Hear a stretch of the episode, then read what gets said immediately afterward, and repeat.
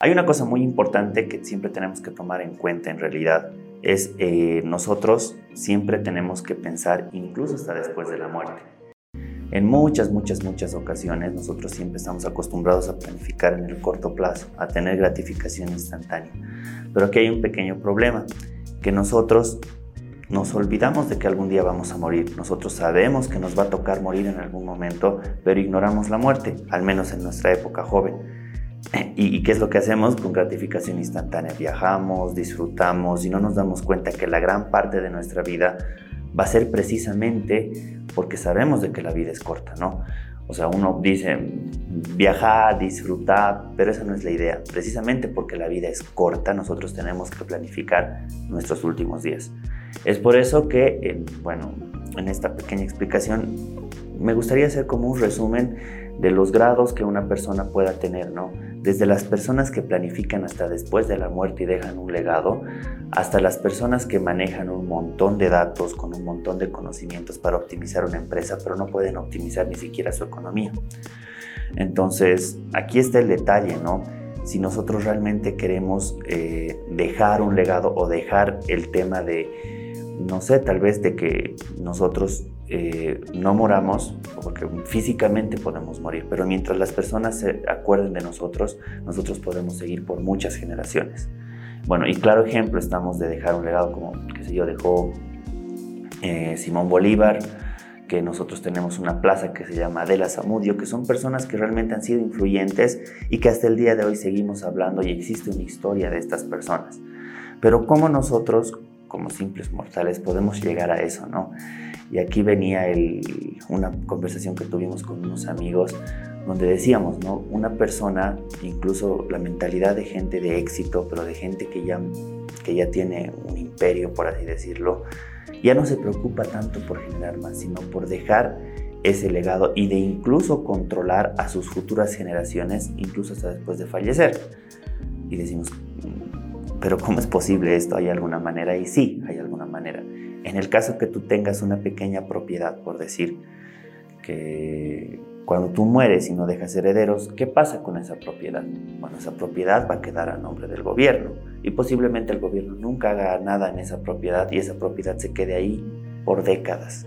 Terrenos vacíos que nadie va a construir, propiedades que posiblemente incluso hasta podría haber sido un área verde, pero no, está en custodia del Estado, del gobierno, por personas que no han sabido planificar incluso hasta después de la muerte, ¿no? Ahora, ¿cuál sería esta solución? Hay personas que incluso quieren dejar a sus hijos, pero sus hijos siguen siendo posiblemente irresponsables, no, no, no valoran el sacrificio que uno como padre ha hecho. ¿Qué se puede hacer? O sea, ¿cuál es la solución? Bueno, una solución de esas es de que todas las propiedades se graben y en el momento de que tú te encuentres en tus últimos días se graben a nombre de una empresa y bueno, posteriormente, este, cuando tú fallezcas, tus bienes no están a tu nombre, si te das cuenta, son, están a nombre de la empresa. Pero si tú crearas una sociedad anónima donde estás representada por acciones, entonces donde tú eres el accionista mayoritario, cuando tú fallezcas, estas acciones se van a dividir proporcionalmente a las personas que son los otros accionistas. ¿Y quiénes pueden ser esos dos otros accionistas? Tus hijos. En el momento que tú dejes de existir, esto se puede dividir proporcionalmente. ¿Y qué es lo mejor? Es que tú ya has fallecido y en el momento que tú has fallecido, ¿qué, es lo que pasa? Eh, cuando ese, ese bien va a ser heredado, obviamente, porque los accionistas van a ser tus hijos, obviamente, eh, pero no van a poder vender si es que no tienen la autorización de las mismas, o sea, de las tres personas, ¿no? O sea, es increíble que con esa variación legal o dar la vuelta tal vez a la tortilla, eh, nosotros estamos controlando incluso hasta después de la muerte, ¿no? Eso por un lado, o quién sabe, tal vez tú tienes, sabemos de que todos nuestros bienes no se van a quedar después del más allá, ni tampoco es que nos van a enterrar con todas nuestras fortunas, ¿no? Y es por eso que tenemos siempre que dar un valor agregado a la sociedad, buscar eso, ¿no?